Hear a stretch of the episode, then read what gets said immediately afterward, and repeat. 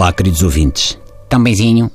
Não levaram nenhuma ferroada do mosquito do Zika? Ou pior, estão a fazer planos para adquirir bilhetes para o concerto que os Scorpions vêm cá largar a Portugal? Vejam lá, não se metam a jeito, com a saudinha não se brinca. Bom, plantem esta imagem na vossa cabeça. Garotas e rapagões pelados, assolados por alguma coisa que o National Geographic chamaria de SIU, com roupas disparatadas, vistos na televisão em direto por milhões.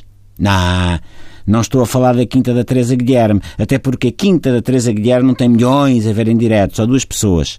Sendo que uma delas é o José Eduardo Muniz, que tem de intercalar de vez em quando para desenjoar das repetições dos morangos com açúcar.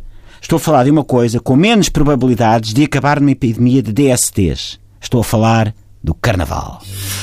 Arranca samba! O Carnaval brasileiro. O Carnaval do Rio de Janeiro. É um espetáculo visto no mundo inteiro. Mas olhem que há carnavais em Portugal que não ficam nada atrás. Ou muito atrás. Vá, pronto, ok. Até ficam atrás como caraças, mas é o que temos. E o que temos não é mau. E não, não estou a falar do espetacular Carnaval de Torres Vedras, nem da Madeira, nem do Carnaval que o programa Prolongamento nos leva a casa todas as segundas-feiras, com o Pedro Guerra mascarado de Morsa, e o José de Pina de Eagle Sam dos Marretas, e o Manel Serrão mascarado de pessoa moderada, que é o que ele parece naquele painel por comparação com os outros dois. Coitado.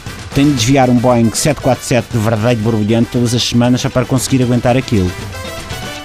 O Carnaval não precisa de ser só aquela altura do ano em que Pedro Roja tem um rebanho de apoplexias porque os homens resolvem vestir-se de matrafonas. Não tem de ser um cacharolete de engraçadinhos e engraçadinhas para usar uma terminologia à lá Jerónimo de Souza. Pode ser mais do que isso. Pode e deve ser algo que nos transcende. Uma oportunidade para sermos aquilo que gostávamos de ser, mas não podemos. Pelo menos nos outros dias. No Carnaval, por exemplo, até a Maria de Belém pode ser Presidente da República.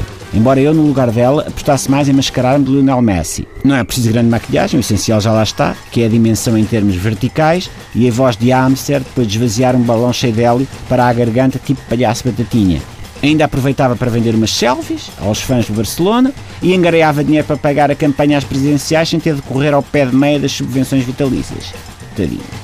O Carnaval é aquela época do ano em que Ricardo Salgado pode mascarar-se de pavão. Não, Esperem lá, isso já ele fez na Comissão Parlamentar de Inquérito.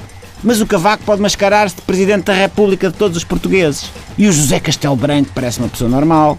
O que Miguel Sousa Tavares diz parece pensado. O que Rita Pereira posta no Facebook parece fazer parte do grande plano de Deus para a humanidade. É para isso que o Carnaval serve. Bons preparativos para o Carnaval, pips! E vejam lá, se não saem à rua vestidos de enfermeiras oferecidonas, marotas, porque eu já escolhi esse figurinaço para mim, tá? Até amanhã, pessoal!